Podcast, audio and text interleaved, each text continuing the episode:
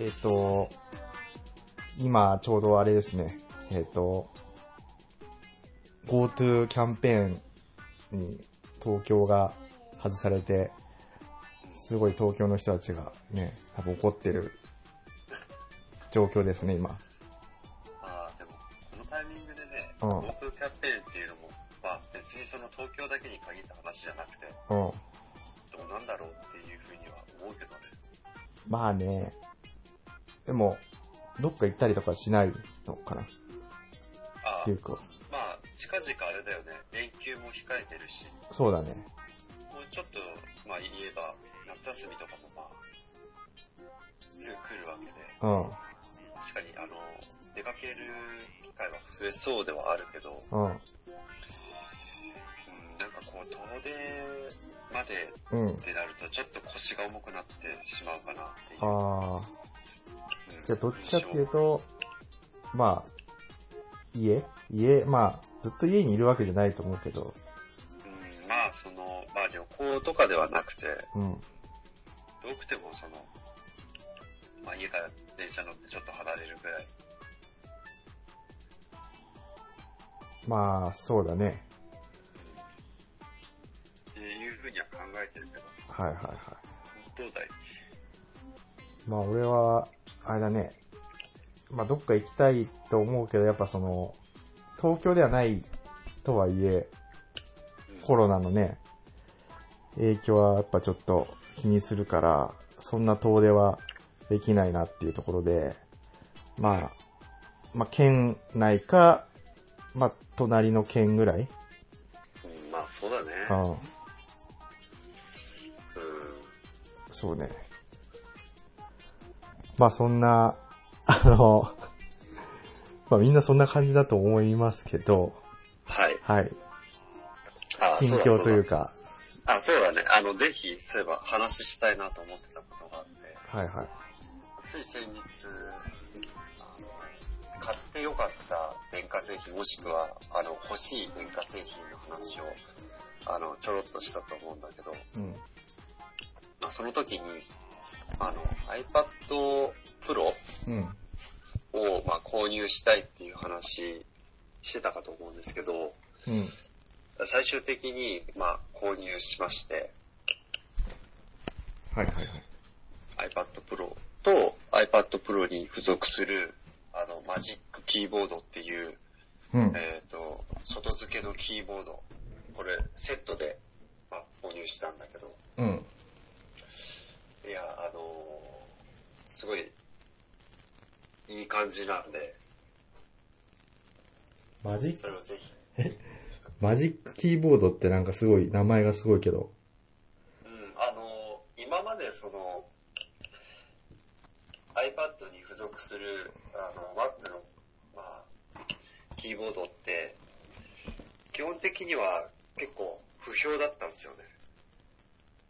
うーん、あ、そうなの？うん、まあ理由としては、あの、一般的なノート PC みたいな、その、なんていうの、タイピングのしやすさっていうのが全く考慮されてなくて、うん。あの、わかりやすく言うと、あの、トラックパッドってあるじゃないですか。トラックパッド。あの、なんて言ったらいいんですかね。あ、ハモカあれ、うん。ノートパソコンとか使ってるかね。ノートパソコンはね、まあ会社で使ってるぐらいかな。家では、まあ、あんまり使ってないね。その時って、マウス使ってる、マウスは使っ、あ、会社では使ってるね、マウスは。うん。あ、なるほど。あの、ノートパソコンって、あの、マウス使わなくても一応カーソルって動かせるじゃないですか。ああ、はいはいはいはい。あの、パソコンの下の方についてる四角い、まあなんかエリアみたいのがあって、そこを触ると、うんうんマウスが、それトラックパッドって言うんだけど、うん。この新しいそのマジックキーボードにはトラックパッドが初めてついたんですよね。うーん。だからノートパソコン使って、かつマウスを使わない人にとってみれば、すごい馴染み深いそのパーツなわけですよ。はいはいはいはい。で、それが今までなかったのと、あとキーボード自体もうん、その打ち心地が、えーノートパソコンに比べてだいぶ違うと。うん。っていうので、あまり評判良くなかったんですけど、で、今回その新しい第4世代の、えー iPad Pro に合わせて、マジックキーボードっていうのが発売されて、うん。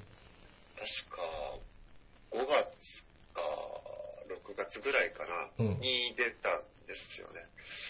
で、それに合わせて、まあ、iPad Pro 第4世代のものも購入したんですけど、はいはいはいはい。これがね、本当に使い勝手いいですね。あ、本当。うんえ、それはね、パソコンとして使ってんの？そこなんですよ。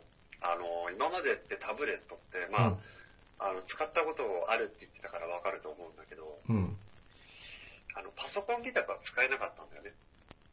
そうだよね、普通に。携帯みたいな感じだよね。あ、そうそうそう。あくまで、その、なんか動画見たりとか、うん。あの、漫画見たりとか、小説見たりとか、まあ、その、見る専門のうん。機器っていうイメージが強かったかと思うんだけど、うん。このキーボードが充実することによって、あと、まあ、中にこう搭載されている、あの、機械自体の性能も、うん。まあ、かなり良くなってきたっていうのがあって、うん。もうほとんどその、MacBook、えー、なんだっけな、MacBook Pro か。うん。あの、ノートパソコン、Mac の。あれともうほぼ遜色ないぐらいの、あの、性能になってきたんだよね。うーん。うん。だから、ちょっと回りくどい言い方しちゃったんだけど、うんあのノートパソコンみたいな感覚で使えるようになってきたってことかな。あー。なんだろう、それって。うん。で、さらに言うと、うんちょっと実はね、その、これはあくまで持論なんだけど、うん。まあ、今後そのノートパソコンっていうのは廃れてくるのかなと思ってて、えうん。ー。うん。まあ、うち、うちらの時代って、なんかラップトップ、あの、ディスクトップ型の PC がまあ、一番最初、こう、まあ主流で、その後にまあノートパソコンが、あの、使われるようになってきたわけじゃないですか。うん。でうちらがね、あの、学生の頃って、ノートパソコンで結構高級で、あの、基本的にみんな安いそのディスクトップ型の PC がメインで使ってた時代があったよね。はいはい。うん。で、それと同じで、今後は、その、タブレット式のもの、もしくは、まあ、タブレットに代わる他の、その、なんていうの、こう、あの、携帯しやすいようなデバイスに変わっていくんじゃないかなと思って。あー。だからなぜかっていうと、やっぱ圧倒的にやっぱ軽いんだよね。はいはいはいはい。ノートパソコンに比べて。で、まあ、まだ、その、開発途中っていうのもあって、このマジックキーボードと、うん。えっ、と、iPad Pro の組み合わせって結構重いんだよ。うーん。で実はそんなそのノートパソコンと、まあ、うん若干軽いかなぐらいで、まあそんなにめちゃくちゃ軽いっていうわけじゃないんだよね。うん。二つ組み合わせてしまうと。うん。だけど、これっていい面があって、あの、簡単に取り外しができるんだよ。ほキーボードと。う。ああ、まあそうか。はいはいはい。あの、マグネット、磁石でうん。こうくっつくようになってんだけど、だから取り外しも簡単だし、うん。で、普通に、なんていうの、テーブルで作業するときには、あの、マジックキーボードと iPad Pro うん。で、普通に、えっ、と、ソファーに寝っ転がって動画楽しみたいときには iPad だけ取り外して。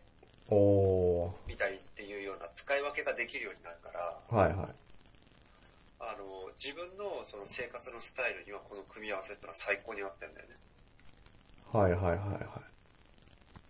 それあれ？あのー、矢印みたいなの出てくるの？パソコンとして使うときは。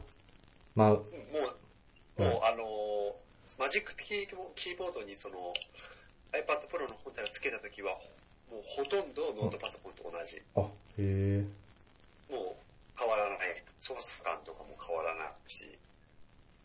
あれ今、今言今も？今もそれやってんの？あ、そうそうそう。今これ話話してるう時。使ってるものも、ほら、あの、この二つ組み合わせたものでやってんだけど、まあ確かにじゃあ、それがあれか、今のもう最先端の、あの、感じだね、多分。そう。でね、すごい、あの、か感心したことが実は一つあって、うん。実はその、かなりね、タブレットで、えっと、その、プログラミングができるようになってきてて、おう。それがすごい自分にとってはありがたくてさ、それは何？アプリでってこと？そう、アプリを使う、あまあ、あうんごめん、ちょっとアプリ、うん、アプリではなくてね、うん。あのーほら、浜岡も一時期、その、やってた時期があったからわかると思うんだけど、うん。あの、基本的にその、プログラミングするときって、あのーテキストエディターっていうのを使うんだよね。ああ、はいはいはいはい。で、まあ、言ってしまえば、プログラミングなんていうのは、うんあのーメモ帳とかでも、で、やろうと思えばできるわけだうんうよね。んあの、ただ、ね、文字列を書いていけばいいわ、その言語に合わせて、うん。うん。あの、コードを書いていけばいいだけなんで。うん。だけど、まあ、なんでその、プログラミングするときに、えっと、その、コードエディターっていうものを使うかっていうと、うん。やっぱりほら、作業しやすいようにするわけじゃん。うん。例えば、あの、どの部分が、うんあの、前回と比べて変更した部分なのかとか、はいはい。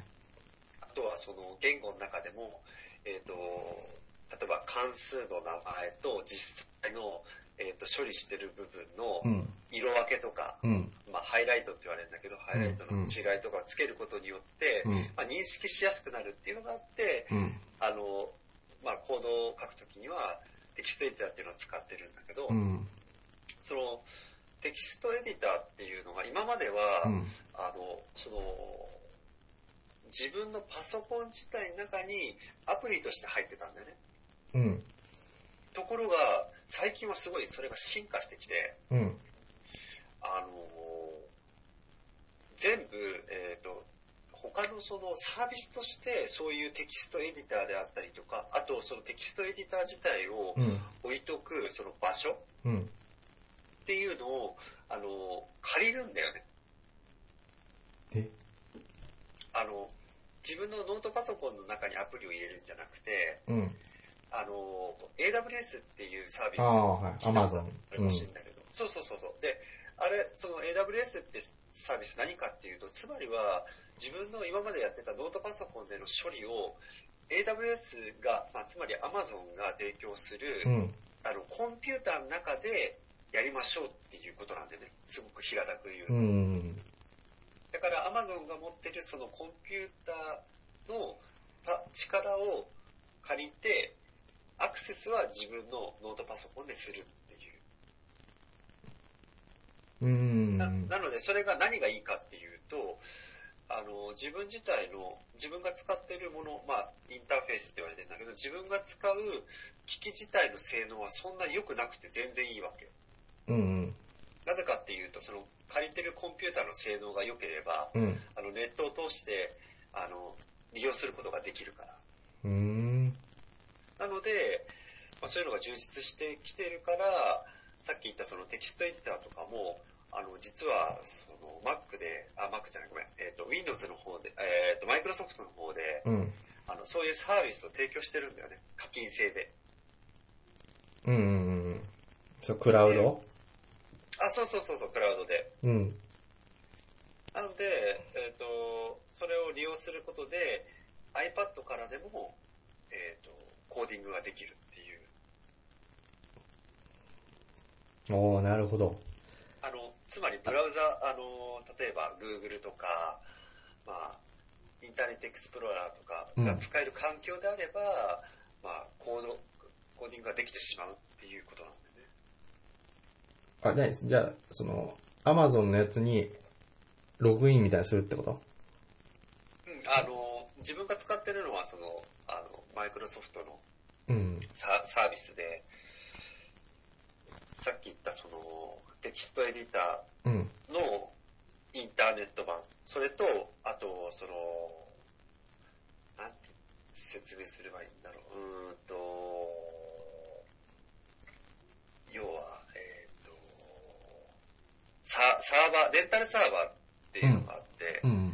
あの、常時その、パソコンが常に動き続けてるうん。ものがあって、それを借りてるんだよね。で、うんそこに、その、えっ、と、マイクロソフトが提供してる、えっ、と、アプリをうん。起動させておいて、うんいつでもインターネットを通してそこにアクセスすれば、あの、使えるっていうサービスを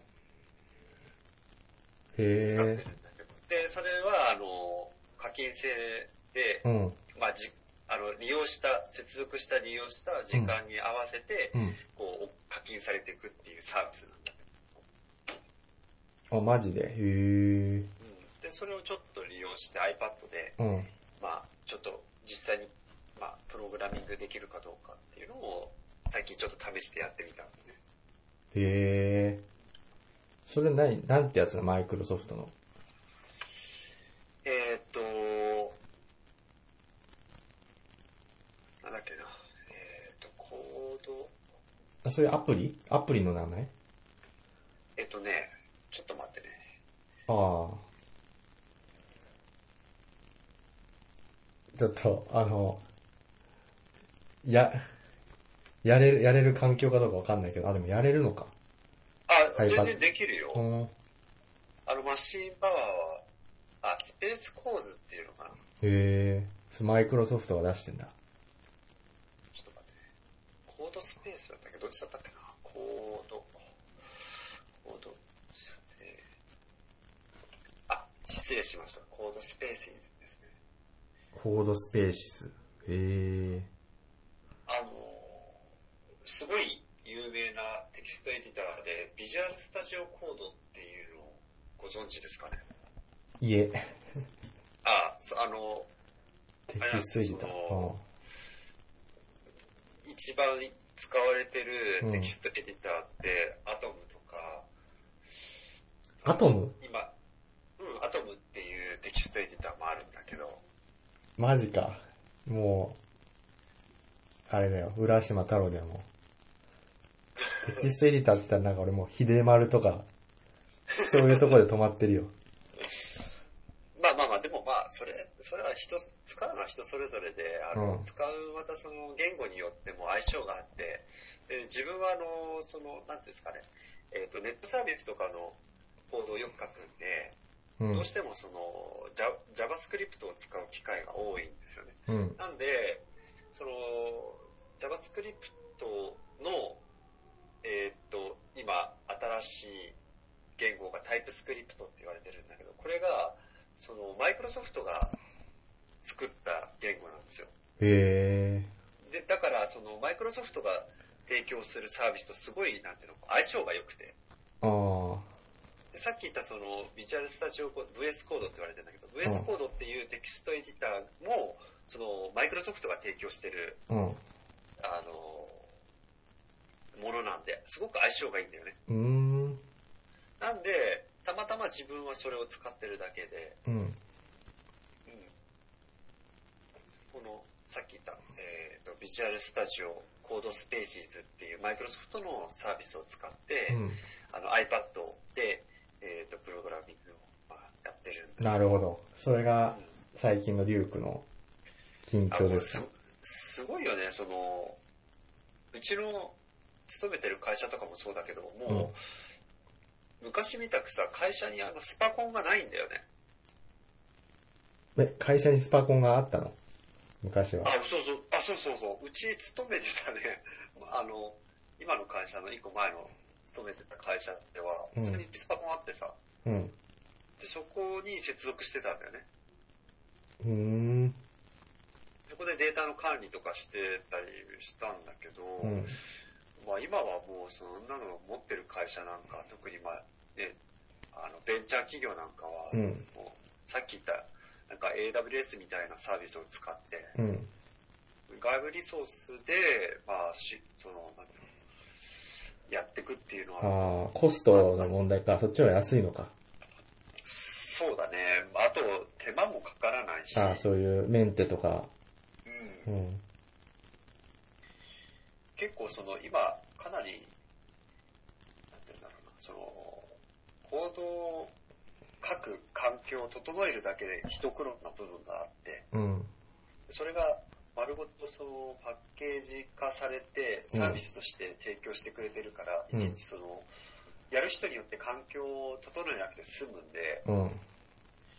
そういうサービスっていうのが結構主流になってるっていうところがあるみたいですね。なるほど。うん。っていう、まあ最近ちょっとこう、まあ iPad 関連、兼ねて話したんですけど、いや、なんかさ、もう俺さ、あ、ありがとう。もうさ、iPad Pro からもう、ついていけなかったわ。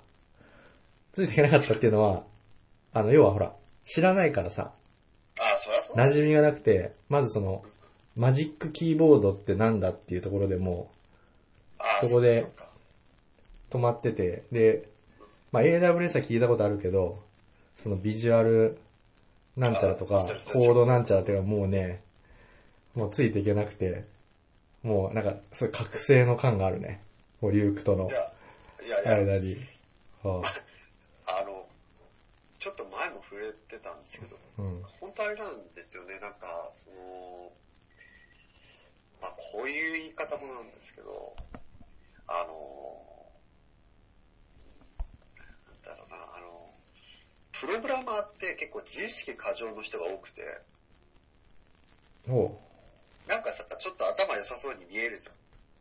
プログラマー？ああ、うん、なんかさ、すごい難しい、なんか、メガネをかけてなんか、知的な感じは。う んそうな、難解なさ、なんかエースさ、黒い画面にさせて、うん。カタカタやってて、なんかすごい頭良さそうなイメージあるけど、うん。なんかね、その、いや、あいらだけじゃねえぞって思うんだよね。だって、逆にさ、例えばそういう、まあ、プログラマーとかの人たちにさ、あの、車のエンジンとか、うん。構造とか言ってみろよみたいなことに言ったらさ、うん。俺は別に車の整備士でもないしね、車に興味ないからそんなの知らねえよっていうのと同じだと思うんだよね。だってそれはさ、職業としてさ、ね、車のね、エンジンの仕組みについて詳しい人はめっちゃ詳しいわけで、うん。それと全く同じで、プログラマーだってね、別にそれが職業だからさ、うん。あ、まあごめん、プログラマーを職業にしてる人にとってみればそれが仕事なわけだから、うん。だからなんかね、結構自意識過剰だなって思う、まあ、ことが多々多くて。ああ、でもなんかやっぱり今ほら、時代はやっぱどっちかってそういうさ、デジタルな方にね、あの、舵を切ってことしてる、してってるからさ、もうあれだね、俺はもうほんと取り残されてる、あれだよ、もう、ダメおじ、ダメおじ軍団だよ、もう。若者の、いやいや、お、老害だよ、もいや、もうそんなの全然ないよ。ほんとね、大したことない。まあ大したことないって言うとすごい失礼だけど、あとの仕事だって大変だし、別に、本当大したことないですよ。あの、長年やればそりゃできるようになるだろうし。だから今ちょっとすいません、あの、専門的な話しすぎてしまって、まあどうしてもその iPad Pro の良さを伝えたくて、う。ああ、いやいや、でもあれでしょ、その、まあ、プログラマーなのか、プログラマーの人だったらまあまあ、なんかみんな、ああまあ、あれね、みたいな感じの話でしょ。そう。うんおまけに今、今話した話って、実はその内容とかには全然触れてなくて、うん。あの、どんな道具を使うかっていうだけの話をしてたんだよね。うん。あの、さっきの車の話で、車のエンジンの話で、例えば工具はこれを使ってますみたいな話だった。ああ、なるほど。それはわかりやすいね。うん。だからマジックキーボードも別に、私はこの、ね、あの、道具を使ってますって言ってるだけの話で、うん。ちょっとそれを分かりづらくちょっと話してしまったので申し訳なかったなと思って。いや、全然、いいよ。別にその、なんていうの？別 あの、真面目に言ってるわけじゃないからさ。うん。まあ、とにかく、なるほどあれなんですよ、その、あの、使ってるものを選ばずに、うんえっと、うんノートパソコンと同じことができちゃうっていう部分が、まあ、すごいっていうことですね。ああ、でもそれはいいね。そこだけ捉えると。うん。あと、まあ、自分が購入した、えっとその iPad Pro のサイズが、あの、えっと何インチだったっけな ?12.9 かな。12.9か。おその、前使ってた MacBook Pro の画面、ノートパソコンの画面が確か13インチだったんだよね。ー。うん。ああ、じゃあ、ほぼ同じ。そう。で、なんかね、買ってみて思ったんだけど、この、液晶の周りにある黒い縁みたいなのあるじゃないですか。うん。これベゼルって言うんですけど、うん。このベゼルがすごく以前に比べて狭くなってきたんだね。うん。だから、この画面持った時、ほとんどこう、なんていうの、液晶の画面はいはいはいになったんで、なんかこう使ってて使いやすいな、見やすいなっていううん。印象があるのと、あと発色がかなり綺麗になったなと思って。ああ、そうなんだ。うん。だから動画とか見てる時も随分綺麗だな。じゃあなんか変わったのかな液晶が。あ、多分か、詳しいことはちょっとわかんないけど、多分こう、しこう良くなってきてんだろうね、そういうところが。ん。あと、今更ながらね、あともう一個すごい感動した部分があって、うん。あの、Face ID っていう機能、え？あの、Face ID って知ってる？Face ID。いや、わかんない。えっと、顔認証。おー。これがね、地味にね、まあ今更なんだけど、すごく、指紋じゃなくて顔なんだ。そう、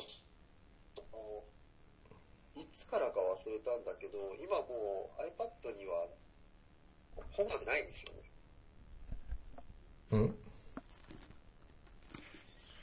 なんか、この持ってた iPad って、この真ん中に押しボタンみたいなのなかった？ああった。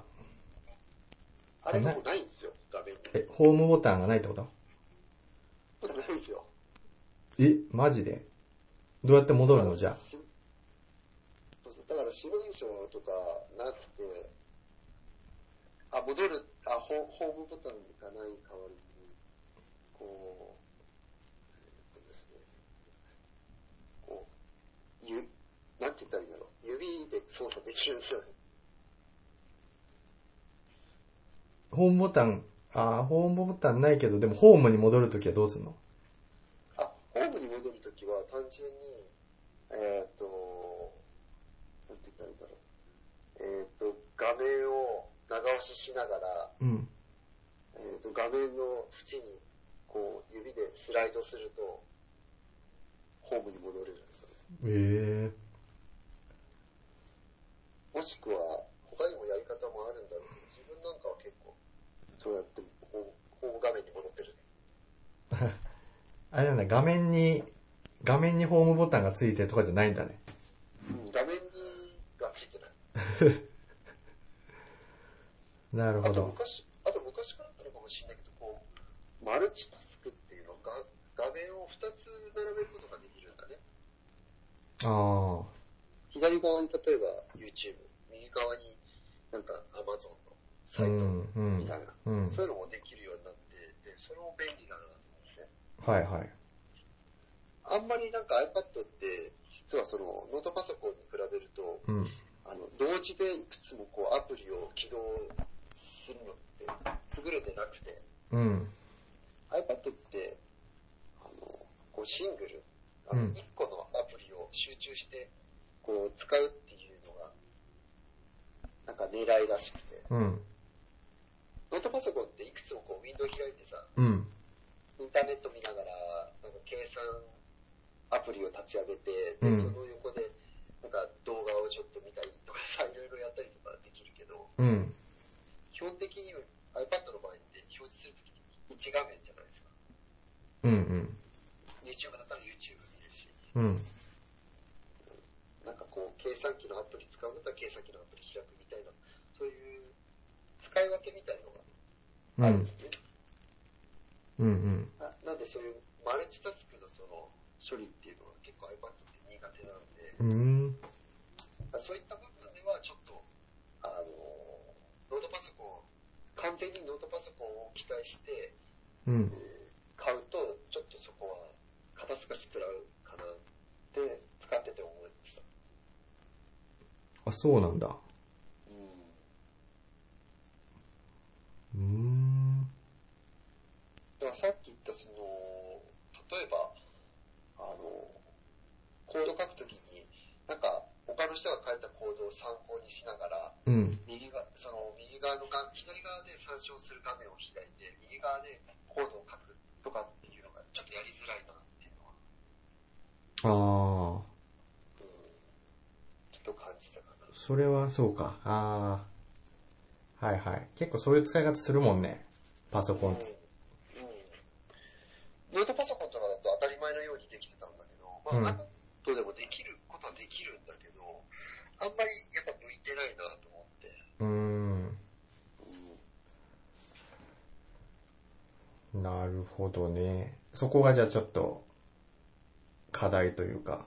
そう。だから、いい点は、ほぼノートパソコンに近いし、画面も綺麗で、えーっと、こう、持ち運びもしやすいっていううん。なんだけど、ちょっとまあ悪い点としては、まあ、全くノートパソコンと同じ使い方ができるかっていうと、そうではないうんっていうそれさ、なんかその、別のその、例えば、ディスプレイにうん。映してさ、あ、そうそうそう、それできるんだあ、それできる？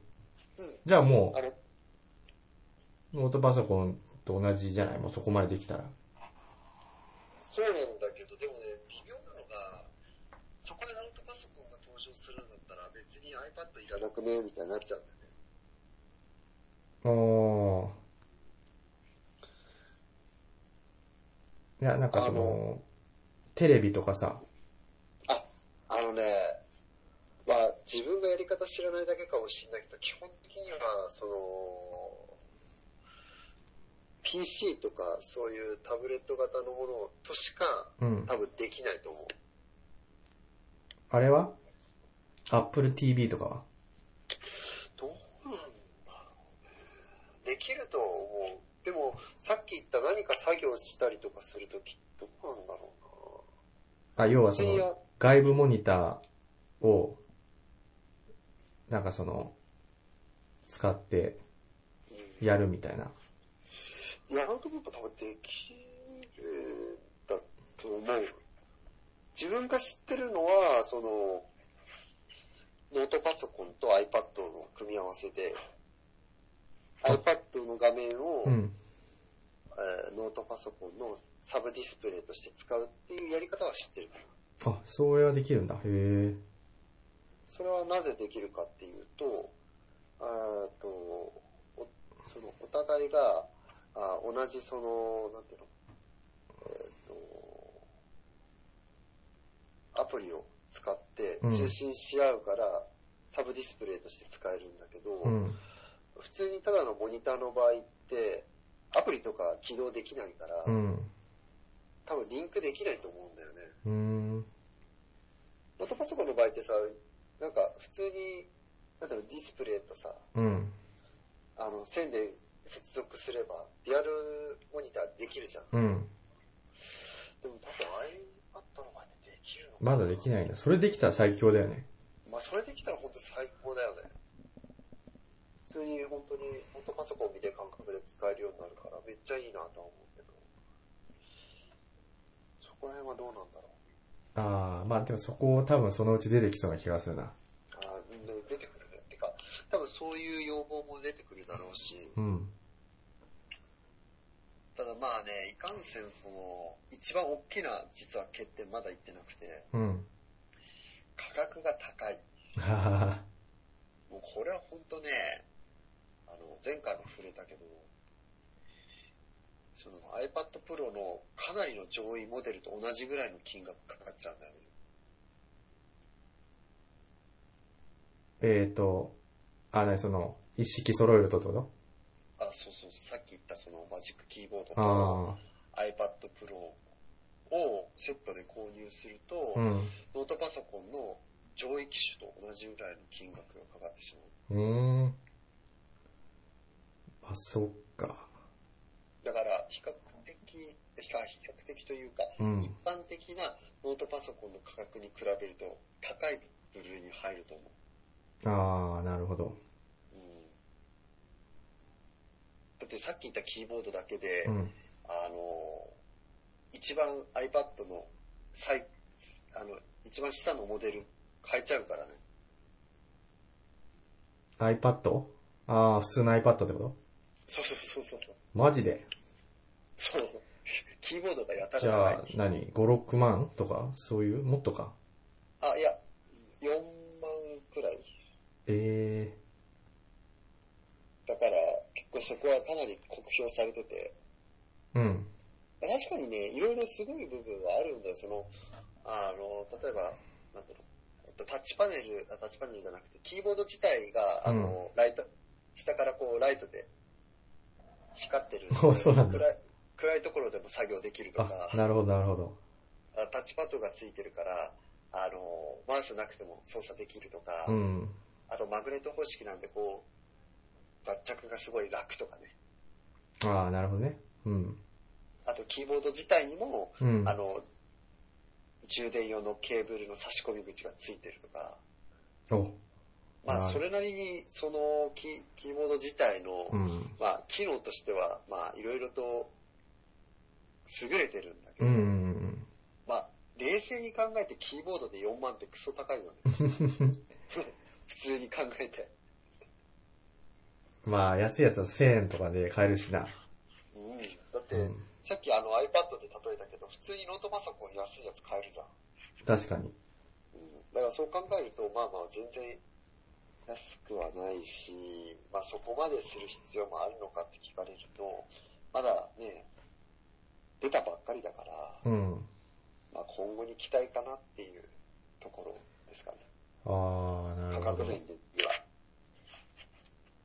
いやーでもすごいもうなんかすごい最先端感じがするな。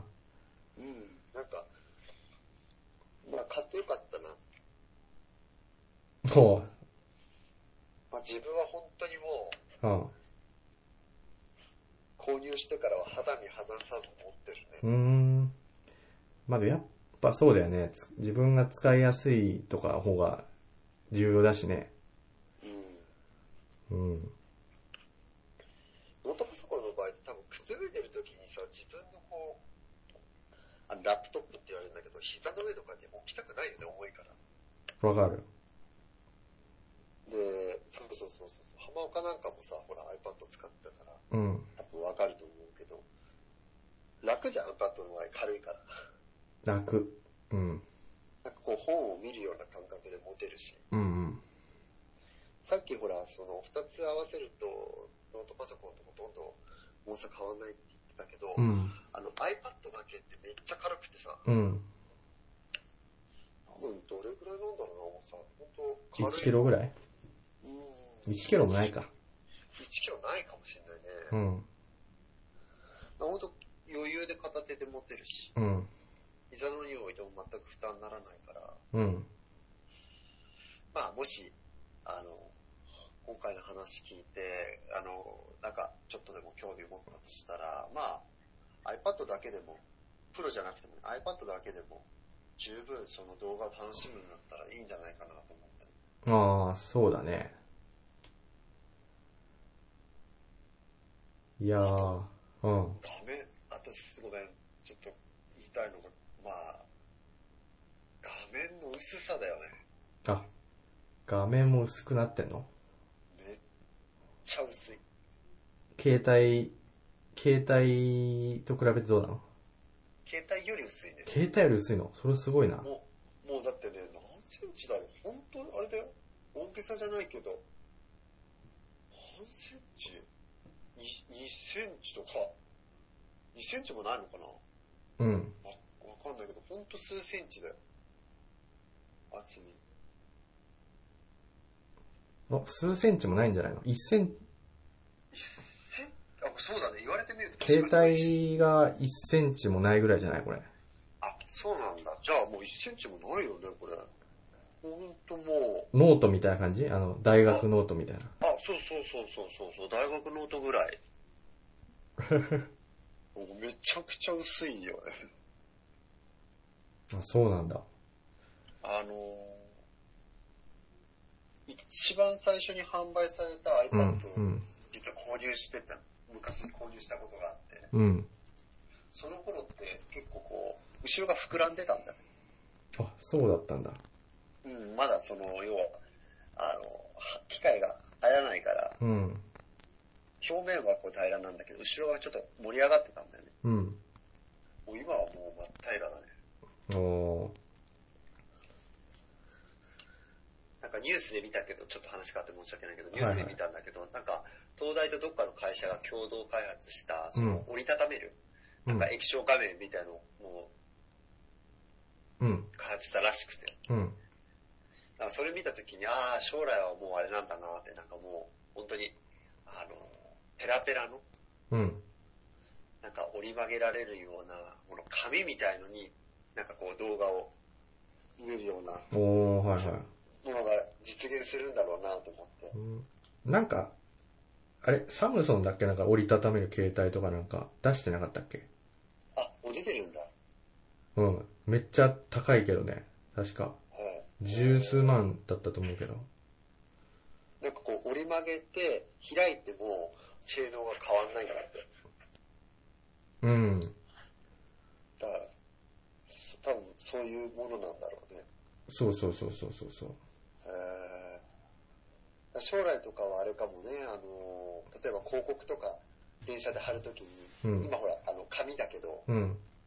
それが、いずれはそういう液晶画面みたいに変わるのかもしれないね。ああ、液晶ね。その、動く広告みたいな。はいはいはいはい。薄い紙みたいな感じでさ、うん。でそそれに、こう、せなんか広告流していくみたいなうん、確かに。時代が、もしかしたら来るかもしれない。そうだね。確かに。